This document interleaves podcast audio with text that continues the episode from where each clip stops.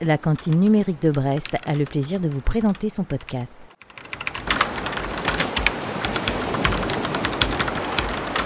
Dans ce 44e épisode, Jean-Sylvain Chavannes, responsable de la sécurité des systèmes d'information au CHU de Brest, nous présente le métier de RSSI et ses particularités en milieu médical. Les conséquences des incidents peuvent rapidement devenir critiques et pour cette filière qui se structure et se standardise, le défi consiste à assurer fiabilité et stabilité des systèmes, confidentialité et intégrité des données et à garder la confiance des acteurs dans un cadre législatif exigeant. Bonne écoute. Jean-Sylvain Chavannes, bonjour. Bonjour. Euh, vous êtes RSSI au CHU de Brest. RSSI, c'est le responsable de la sécurité des systèmes d'information. Euh, qu'est-ce que ça veut dire au-delà du titre? Ah, vaste question. Euh, au-delà du titre, c'est surtout un poste qui est là pour veiller, on va dire, à la sécurité des systèmes d'information, de ce qu'on va appeler les systèmes d'information hospitaliers. Alors, les systèmes d'information hospitaliers, c'est très vaste. Hein. Ça va du domaine administratif d'un hôpital jusqu'au système de santé, euh, au sens euh, médical du terme, euh, les IRM, les dossiers patients, et puis jusqu'à même tout ce qui est gestion technique des bâtiments avec les flux d'air dans les blocs opératoires qui sont gérés de manière numérique aujourd'hui. voilà, donc c'est un métier où on doit s'assurer que ces systèmes-là sont robustes aux cyberattaques. Et le, contexte euh, médical est, particulier par rapport à, un RSSI d'un autre domaine? Je pense que tous les RSSI diront que leur domaine est, particulier. Euh, nous, on est, on, est un peu spécifique, oui, dans le sens où euh, déjà il faut comprendre que les, la numérisation des services de soins est assez récente en réalité et que elle s'est faite par strates, on a commencé dans le domaine administratif au tout début.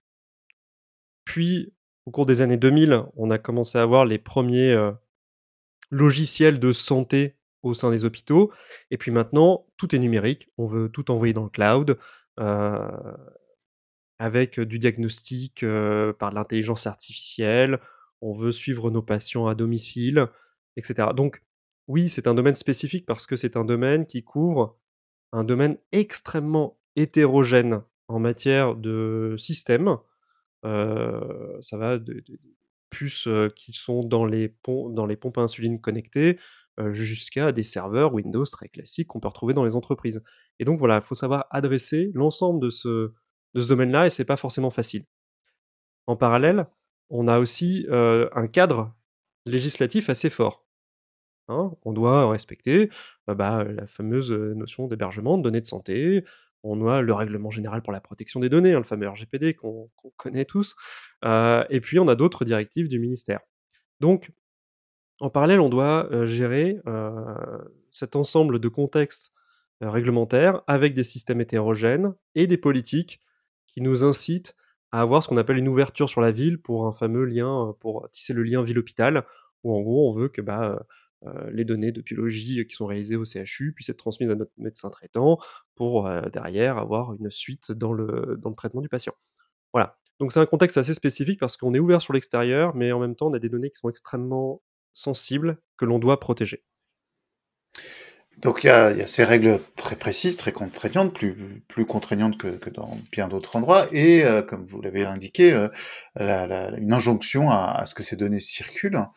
Euh, est-ce qu'on vous donne pour autant les, moyens de le faire? Et est-ce que il y a une culture de, la sécurité cyber une culture du risque cyber qui, existe déjà à l'hôpital ou le fait que ça soit récent, euh, bah, en fait, il faut encore la créer? Alors, est-ce qu'on nous donne les moyens? Ça, c'est une vraie question piège. Euh, je dirais qu'aujourd'hui, peut-être contrairement aux idées reçues, on commence à avoir les moyens de nos ambitions sur l'aspect technique. Quand, euh, par rapport, je pense, euh, à d'autres domaines du public, euh, comme des collectivités territoriales, les hôpitaux commencent à avoir les moyens de gérer les ambitions en matière de cybersécurité d'un point de vue technique. Mais d'un point de vue opérationnel et notamment en termes de ressources humaines, c'est quelque chose d'assez différent, car on voit que, bah, finalement, on va manquer de main-d'œuvre pour opérer, ces fameux outils et hem et donc ces outils-là, heu, ben on on va pêcher parce qu'on pense que l'on a nos outils de cybersécurité qui qui nous servent au quotidien pour gérer la cybersécurité, mais derrière, beh, on manque de moyens humains pour pouvoir justement aller plus loin dans cette démarche-là et donc par rapport à nos à la question, on peut aller plus loin sur les moyens humains pour justement assurer cette cybersécurité. Après, la deuxième question était sur, justement le côté, doctrinal. Est-ce que ça commence à à percer cette notion de cybersécurité dans le domaine hospitalier? Alors, je pense qu'il y a pas de réponse unique, heu et c'est très, heu, personne dépendant. On a des personnes qui sont qui ont cette fibre numérique et qui comprennent que les données des patients qu'ils sont en train d'utiliser, heu, bah, peuvent être, comment dire, ont de la valeur, peuvent être l'objet d'une cyberattaque et donc vont justement avoir ce petit, réflexe de dire: «Bah, je dois sécuriser, je dois passer par un envoi sécurisé pour partager de la donnée» et puis d'autres on est forcé de constater, vont dire: «Bah, c'est le soin du patient d'abord et donc bah, coûte que coûte, je vais, heu, envoyer mes données patients à travers une messagerie non protégée. Je vais, heu, développer une application métier, heu, en local sans protection aucune» et voilà et donc nous, on essaie un petit peu de ramener, les moutons un peu égarés, dans le giron de la cybersécurité pour leur dire que oui, on est conscient qu'on doit développer de nouveaux outils de santé. On est conscient que, heu, le fonctionnel doit être hyper important dans le domaine de la santé, mais que ça doit pas être au détriment de la cybersécurité. On a on a vu passer des des articles qui disaient que, en particulier l'année 2021 avait été, une année, particulièrement forte en attaque au niveau des hôpitaux. 2022 semble être un petit peu moins forte. Est-ce que, heu, est-ce que déjà ça ça se vérifie dans votre expérience? Et ensuite, est-ce que, heu, est-ce que ça ça ça ça, permet au message de de de passer un peu à tous les niveaux? Bah, la réponse est oui, c'est sûr. On voit qu'après, les attaques, qui ont eu lieu à à à l'hôpital de Corbeil-Essonnes, heu, donc au centre hospitalier sud francilien et au centre hospitalier de Versailles, il y a une, une prise de conscience, qui font que, heu, qui fait que les les directeurs d'hôpitaux se disent: «Bah, moi je ne veux pas que ça arrive chez moi» et d'ailleurs on commen on commence même à avoir des répercussions. C'est que certains, corps d'agents, donc comme des aides-soignants ou des infirmiers, ne souhaitent plus travailler dans des hôpitaux qui ont été cyberattaqués, de peur de revenir à des dégradés très chronophages, hein. Le papier crayon dans un service, ne plus ne plus avoir de dossier patient informatisé, bah, c'est, heu, prendre beaucoup de temps et bah, pourtant les patients, heu, ils sont toujours là, donc heu, il faut toujours en prendre soin et aujourd'hui, c'est quelque chose qui commence même à faire peur, dans certains corps, donc du coup, on doit rassurer nos, nos différents professionnels sur cet aspect-là et et donc c'est sûr que ces ces attaques-là ont fait, ont fait changer la donne. Après par rapport à 2021-2022, oui, il y a eu une petite, heu, diminution des attaques. Néanmoins, 1, c'est toujours trop et donc par rapport à ça, heu, on doit pas lever nos efforts et on doit justement, bah, essayer de capitaliser sur, heu, ces différents incidents, sur le retour d'expérience que ça a pu nous donner pour justement continuer à renforcer notre cybersécurité et ça, c'est aujourd'hui un aspect extrêmement important parce que même s'il y en a eu moins, j'insiste un peu là-dessus, en 2022, c'est pas une raison pour laquelle on doit baisser on doit baisser la garde. Et ces attaques sont de quel type, de quel périmètre? Heu, on visualise bien, enfin, les conséquences en tout cas d'un d'un rançongiciel qui vient tout bloquer, mais j'imagine que c'est pas même si celles-là sont peut-être plus visibles que les autres, heu et bloquent tout l'hôpital, il y en a d'autres qui sont peut-être plus plus plus insidieuses, mais pas forcément moins critiques, hein? Tout à fait. Alors on a on a certaines attaques, heu, alors c'est vrai que les attaques en rançongiciel, elles sont visibles. On déclenche des plans blancs, donc forcément, quelque chose dont on parle beaucoup et qui fait, heu et qui fait parler. Mais en parallèle, on a des tentatives d'attaque où l'objectif, heu, c'est soit de faire ce qu'on appelle du prépositionnement stratégique. C'est-à-dire, on va essayer de compromettre un système d'information de santé pour y déposer quelque chose, ce qu'on appelle, une charge, une charge active, hem et on s'en servira le jour où on en a besoin. Mais pendant un temps donné, elle reste complètement inactive Et on a même, à un moment, eu des, suspicions sur des, attaques qui visaient les données de recherche. Il ne faut pas oublier qu'un CHU, c'est un centre de soins, mais c'est aussi un centre de recherche sur lequel on génère beaucoup de données de recherche, justement, qui servent à, réaliser des, tests scientifiques, qui servent à, écrire des, articles.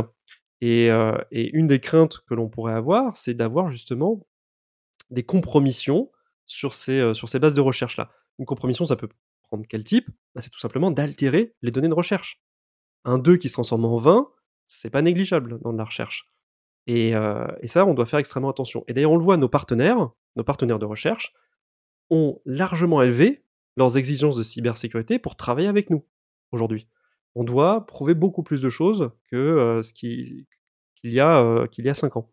Donc par rapport à ça, on, fait extrêmement attention à ce type d'attaques-là, qui ne sont pas que des attaques qui peuvent mettre en péril le système de soins d'un hôpital, mais aussi ce qui, qui va autour, donc la recherche, et, et puis les, données de santé dans son ensemble. On est parfois étonné de, voir des données qui, quand ça arrive, qui s'échappent par, parce que les, les, gens les ont conservées ou distribuées en fait via des plateformes grand public, très peu sécurisées, avec des, des, des, des liens de, de, connexion ouverts, ce genre de choses. Hein. C'est des moments où, où ça vous échappe, c'est des gens qui n'ont pas écouté euh, ce que vous leur avez dit, c'est, on arrive à rattraper derrière, hein, ou une fois que c'est, c'est sorti, c'est sorti pour toujours. C'est, euh, il faut pas se leurrer, c'est très compliqué de rattraper derrière c'est les données qui, ont, qui sont, qui sont partagées sur des plateformes grand public parce que derrière c'est copié, recopié, etc. C'est plutôt compliqué. Aujourd'hui, on va plutôt euh, aller sur euh, de la prévention et puis on va essayer même de mettre en place des systèmes préventifs pour éviter ces usages. Typiquement, un professionnel de santé qui veut partager une donnée à caractère de santé, mais qui oublie, parce que pris dans le quotidien, d'utiliser une plateforme sécurisée ou les préventions d'usage, eh bien, on va essayer de trouver des mécanismes automatiques pour leur dire attention, euh, êtes-vous certain que vous voulez utiliser cette plateforme-là pour transmettre une donnée à caractère de santé sur une plateforme non sécurisée? Et là, peut-être qu'il y aura un petit... Oula, hein, c'est un petit peu à l'image d'aujourd'hui de, l'intelligence artificielle qui lit vos mails et qui vous dit eh, Est-ce que vous n'avez pas oublié votre pièce jointe? Parce qu'il a vu dans le corps 6 joints, etc. Et eh bien là, on va essayer de, développer un peu la même chose euh, pour que justement euh, on puisse garder l'éveil des professionnels de santé sur ces, sur ces sujets-là, ce qui n'est pas forcément facile au quotidien, et ça j'en conviens tout à fait. Vous avez évoqué euh, la question des, des matériels, hein, à la fois même dans, dans, les, ventilations, euh, donc tout, tout est numérique, et euh, parfois on a l'impression que certains, certains équipements restent sur des, des, vieux systèmes absolument indéfendable, enfin qu'on ne peut pas mettre à jour. Est-ce que ça, ça existe encore? Et comment on fait quand, quand on peut pas s'en passer? C'est une question piège. Euh, oui, ça existe encore. Euh, ça existe encore. On le sait. Euh, et, l'objectif, c'est de s'en détacher le plus possible. Alors, je pense que le type de discours du fameux Windows XP il y a quelques années, c'était compliqué de le faire passer parce que derrière, c'était des investissements assez conséquents pour pouvoir remplacer ce type de machine, puisqu'on n'achète pas les licences en fait au fur et à mesure des années, hein, ce, qui, pose problème. Aujourd'hui, ça l'est moins. J'ai moins de problèmes par rapport à ça. On est conscient que l'obsolescence du numérique sur des équipements biomédicaux, sur des équipements de gestion technique bâtimentaire, c'est quelque chose qui aujourd'hui peut être vecteur de danger. Et donc, par rapport à ça, on commence à avoir les professionnels qui se disent ah bah, il faut peut-être renouveler ces équipements-là.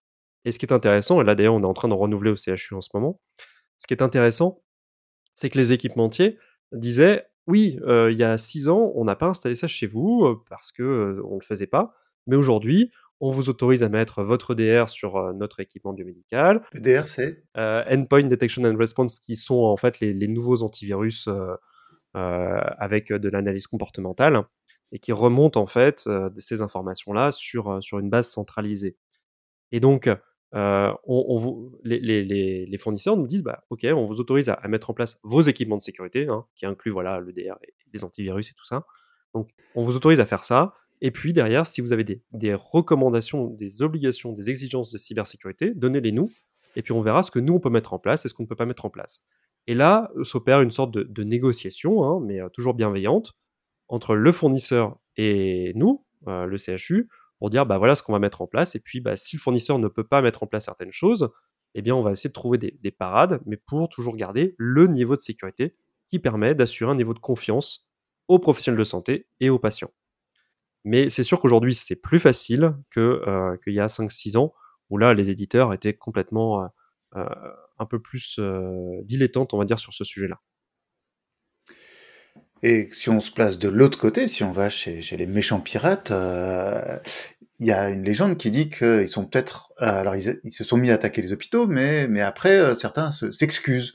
Euh, c'est complètement une légende, ça ça euh, ça arrive, mais mais finalement ça change rien parce que l'attaque a été faite. Hein. c'est c'est nouveau. alors on l'a vu une fois, hein, l'histoire du, du, du, fameux remords. Euh, où les attaquants euh, se sont excusés euh, pour avoir attaqué un hôpital pour enfants, si, ma mémoire est bonne. Mais attention, il ne faut pas oublier qu'auparavant, plusieurs hôpitaux ont été victimes de, de, de par des groupes d'attaquants, et on a même eu des messages, euh, Society pour ne pas le nommer, qui disaient bah, ils savent peut-être soigner les gens, mais nous on va soigner leur IT.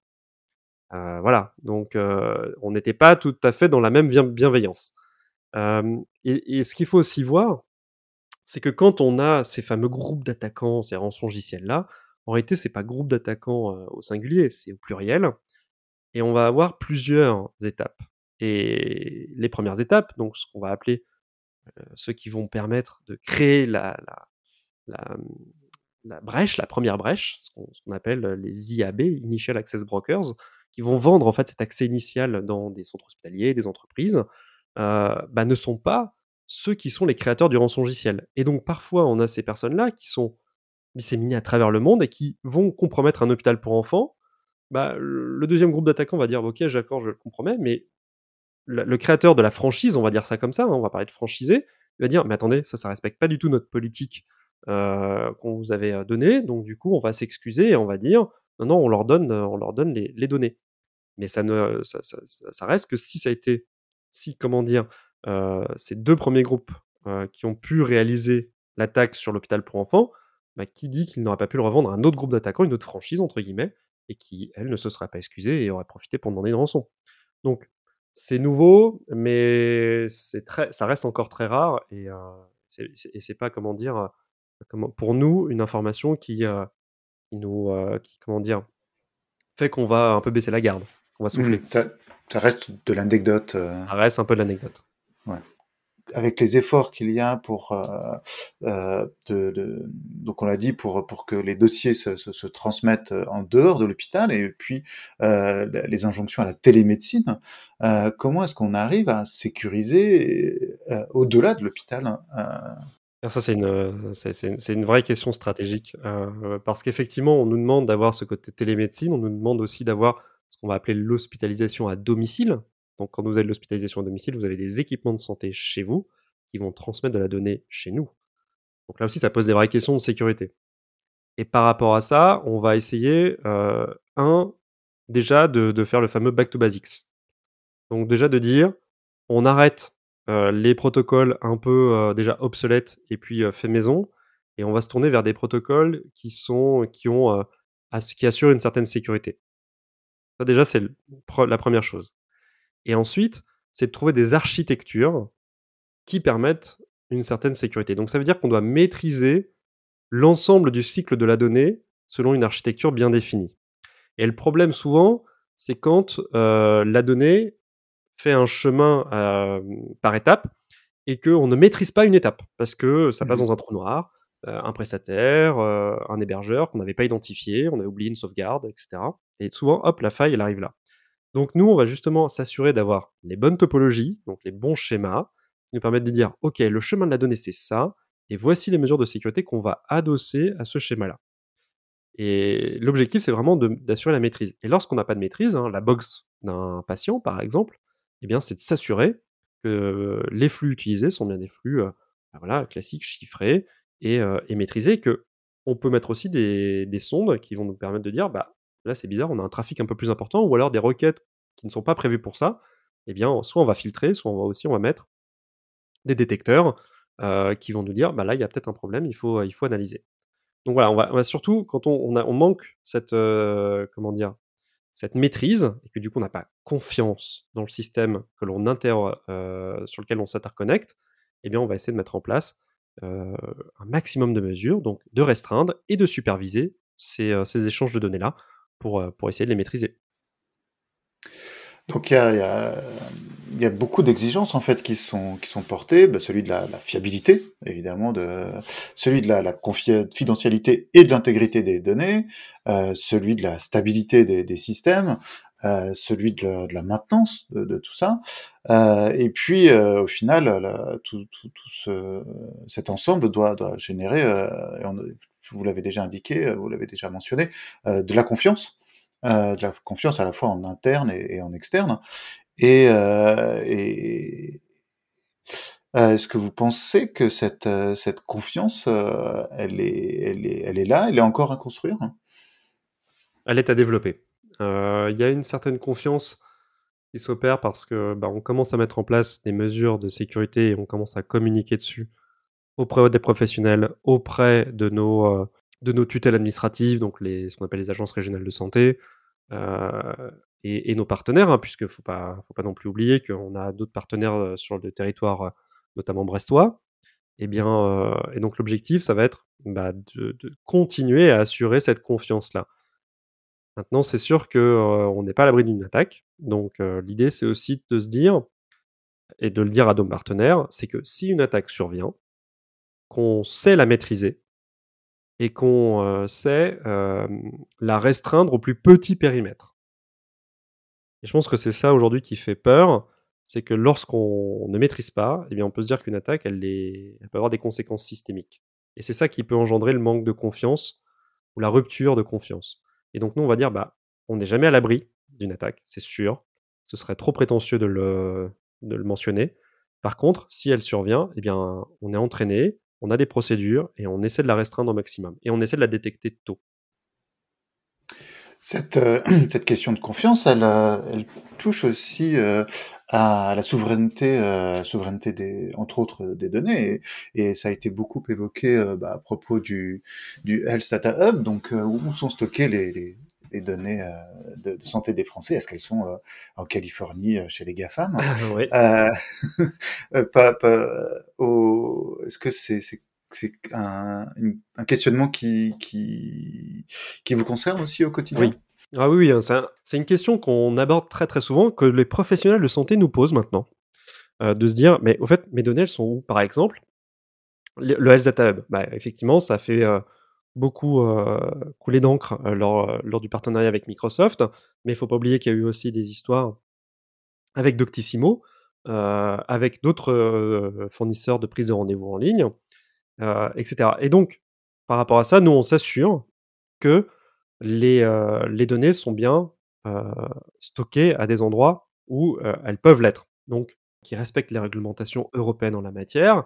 Et puis, le ministère nous pousse aussi pour qu'on puisse avoir un, un, œil un peu plus euh, acéré sur les prestataires qui vont justement héberger la donnée de santé et de se dire bah, est-ce que, un, c'est bien en Europe, voire en France Est-ce qu'elle respecte bien les mesures basiques de cybersécurité pour éviter justement toute fuite euh, qui pourrait justement altérer la confiance des patients euh, dans la gestion des données de santé?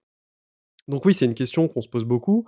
On a une association nationale, le, Club RSIC Santé, euh, qui se pose régulièrement la question de savoir est-ce que tel prestataire vous a dit où est-ce qu'ils hébergeaient vos données? Est-ce que vous voulez est-ce que vous acceptez d'héberger vos données sur des, domaines extraterritoriaux, etc., etc. Et donc là, la question est un peu le curseur de se dire, bah, est-ce que ce sont des données à caractère nominatif? Est-ce sont des données à caractère de santé? Oui, non, enfin bref. Et on a beaucoup d'exemples hein, en, matière notamment d'innovation au CHU. On a des startups qui nous disent, bah voilà, moi j'ai besoin d'utiliser le cloud d'Amazon ou de Google pour, pour faire tourner mon logiciel parce que ça coûte moins cher et que je suis encore une jeune startup. mais en revanche, j'ai besoin de données de santé. Et donc, bah, comment on peut faire cette histoire de curseur entre les deux? Et donc, bah, on travaille avec eux sur l'architecture en se disant, bah, ce qu'on envoie, ce ne sont que des données anonymisées sur des conteneurs chiffrés. Et en fait, on utilise la puissance de calcul de Google ou d'Amazon qu'ils vendent peu cher. Et qu'ensuite, on récupère le résultat et qu'on redonne de manière nominative dans le dossier patient du CHU. Et donc, comme ça, bah, l'hébergeur, donc en l'occurrence américain, hein, Amazon ou Google, ne possède pas euh, les données à caractère nominatif des patients du CHU de Brest. dans ces domaines de l'innovation, les, mots d'ordre, les buzzwords euh, succèdent aux au slogans. Les, au big data euh, succède à présent l'intelligence artificielle. C'est c'est pareil, des, de nouvelles contraintes. Hein. Tout à fait. après, c'est un buzzword, mais je commence à percevoir un peu l'utilité qu'il peut y avoir derrière, notamment sur des modèles d'apprentissage. Le domaine de la santé est un domaine assez euh, poussé en la matière. Hein. on a beaucoup de domaines d'application, comme par exemple l'aide au diagnostic, où on va avoir des algorithmes qui vont apprendre de beaucoup d'images à, retrouver une microfracture, par exemple. Eh bien, lorsqu'on soumettra une radio à cette fameuse intelligence artificielle, de par son algorithme et de par son apprentissage, elle pourra dire que là, il y a une chance assez forte qu'il y ait une, microfracture chez un patient. Et on voit toute au diagnostic que ça peut apporter aux professionnels de santé. Donc, euh, par rapport à ça, on travaille beaucoup avec les services de manière conjointement pour dire, bah, ok, on comprend bien l'intérêt, c'est sûr. Euh, et puis en plus, ça, ça, permet de, de, donner une bonne image, euh, une image assez novatrice des services de soins.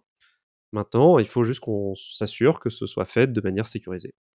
Mais c'est un travail que qu'on aime bien faire parce que finalement, on travaille avec des startups qui sont aussi dans cette recherche-là, de se dire, bah, il faut aussi que j'assure de la confiance à mes potentiels clients. Et ben, dans ce cas-là, oui, ok, euh, j'accepte euh, vos, vos, contraintes, et puis bah, je vais même faire que elles deviennent, euh, ça devienne structurel dans la nomenclature de l'offre. Et, et, voilà. Et donc, en fait, on a, c'est plutôt valorisant pour nous de se dire que bah, finalement, les conseils sont écoutés et que, du coup, c'est gagnant-gagnant. Vous avez évoqué le, club RSSI Santé. On a l'impression que la, filière, en fait, euh, se, structure, se, se standardise. Il y a une feuille de route euh, du numérique en santé, euh, un guide ENISA des nations des, hôpitaux européens. Il y a, euh, j'en oublie certainement, il y a, vraiment des, marqueurs, en fait, qu'on commence à voir euh, qui vont dans ce sens-là. Oui, alors il faut ça. En fait, pendant assez longtemps, on, a été un peu chacun isolé dans son périmètre, euh, essayer de justement de trouver des parades avec des fournisseurs. Et puis en fait, on s'est rendu compte que bah, les problèmes que l'on avait à Brest étaient quasiment similaires à ceux de Rennes, de Nantes, de Toulouse, de Marseille, de Lyon, Strasbourg, etc. Et donc, bah, on s'est dit, on va essayer justement de travailler ensemble pour, bah, pour un, avoir des, des, réponses à des problématiques communes et, faire que si Brest évoque avec un géant du biomédical une problématique, c'est peut-être moins, c'est moins fort que si c'est un ensemble de 10 établissements de santé qui posent la même question et qui disent bah, attendez, là, on ne peut pas accepter ça. Il faut mettre en place telle mesure de cybersécurité. Hein. ça peut être de la prise en main à distance, ça peut être une respect d'une réglementation, enfin bref, plein de choses. Et donc, aujourd'hui, on se structure pour essayer justement d'avoir cette force, cette taille critique qui permet d'être entendu. Et je pense que c'est aussi assez vrai avec le ministère. Alors, on travaille avec les fédérations hospitalières alors, le club RSSI, Santé, c'est donc pour les, centres hospitaliers publics. Et donc, on travaille avec la Fédération hospitalière de France, la FHF, pour justement porter cette voix au sein du ministère dans ce qu'ils ont appelé la, fameuse task force qui a été annoncée par le ministre lors de la, de la cyberattaque de, de, Versailles, si ma mémoire est bonne, pour justement avoir ce, essayer de faire porter cette voix-là au niveau national et que derrière on puisse avoir une, une feuille de route, une stratégie que l'on pourra décliner au niveau régional, puis au niveau euh, local. Alors ce qu'on appelle local, attention pour les, pour les centres hospitaliers, c'est pas pas Brest par exemple pour nous, mais ce sera ce qu'on appelle le GHT, donc le groupement hospitalier de territoire. Et euh, bah, pour Brest, ça regroupe les sept établissements du Nord Finistère, donc ça va de Lanmeur à la frontière costamoricaine jusqu'à jusqu'à Crozon, en passant par Brest, Carhaix, euh, Saint-Renan et Les Neuvins. Et comment est-ce qu'on devient RSSI C'est une bonne question. Je pense qu'il y, a beaucoup de profils assez, assez différents, surtout en santé. C'est un peu moins vrai dans l'industrie, je crois. dans l'industrie, en santé, on, va, on va retrouver des ingénieurs. Donc voilà, on devient ingénieur et puis on est attiré par le domaine de la santé, donc on postule pour être RSSI dans le secteur de la santé. on a des juristes. On a aussi des techniciens supérieurs dans les hôpitaux qui passent des formations internes pour devenir RSSI. parce qu'ils ont une très bonne connaissance, une connaissance, très fine des systèmes d'information hospitaliers. Donc on a vraiment une diversité de profils. Euh, voilà, donc ça c'est aussi intéressant, ce qui permet d'enrichir euh, pas mal nos débats. Euh, après, être RSSI en santé, c'est une chose. Hein, avoir sa nomination, ok. Par contre, après, il faut essayer de se former, et donc pour ça, on est assez soutenu en général par ce qu'on va appeler les, les, GCS. Alors, ce sont des groupements de coopération sanitaire, si ma mémoire est bonne, qui sont en fait le bras armé numérique des ARS, qui vont nous aider justement à respecter certaines bonnes pratiques euh, du domaine cybersécurité en santé. Et puis on a aussi bah, le ministère avec le, CERT Santé, qui est donc le Computer Emergency Response Team, qui est donc en fait les pompiers, euh, qui est un service euh, du ministère de la Santé, enfin de l'ANS, l'Agence du numérique en santé. Et enfin l'ANSI, qui met à disposition des formations que l'on peut suivre en tant que fonction publique hospitalière pour justement euh, se former à, euh, à, cet aspect de, RSSI. Voilà, donc euh, en gros, on a plusieurs portes d'entrée, et puis une fois qu'on y est, eh bien, on est accompagné tout au long d'un peu de la, carrière pour, pour justement assurer un, meilleur niveau de, cybersécurité en santé. Et donc c'est une filière qui embauche et c'est une filière qui embauche. Il y a, pas mal de, groupements hospitaliers de territoire, hein, parce que maintenant c'est un peu ça la, taille critique euh, au sein euh, sur le territoire national qui, recherchent aujourd'hui leur, RSSI. Si des, auditeurs veulent en savoir plus, euh, veulent suivre votre actualité, il y a, un moyen privilégié? Alors, pour suivre l'actualité de manière RSSI en santé, oui, il y a le, site du, du CERT Santé, qui, euh, qui, est disponible sur Google. Alors je connais pas exactement l'URL, euh, mais on pourra la mettre en description. et puis après, bah, il y a sur LinkedIn, on, on, est pas mal de RSSI Santé à publier régulièrement, soit des prises de position, soit des découvertes. voilà, à essayer de discuter en fait pour faire avancer le débat sur, sur, le sujet de la SSI en santé. Jean-Sylvain Chavannes, merci. Merci à vous. Cet épisode touche à sa fin. Nous espérons qu'il vous aura intéressé. Envoyez-nous vos questions, commentaires et propositions par email à coucou@lacantine-brest.net ou via Twitter. À très bientôt.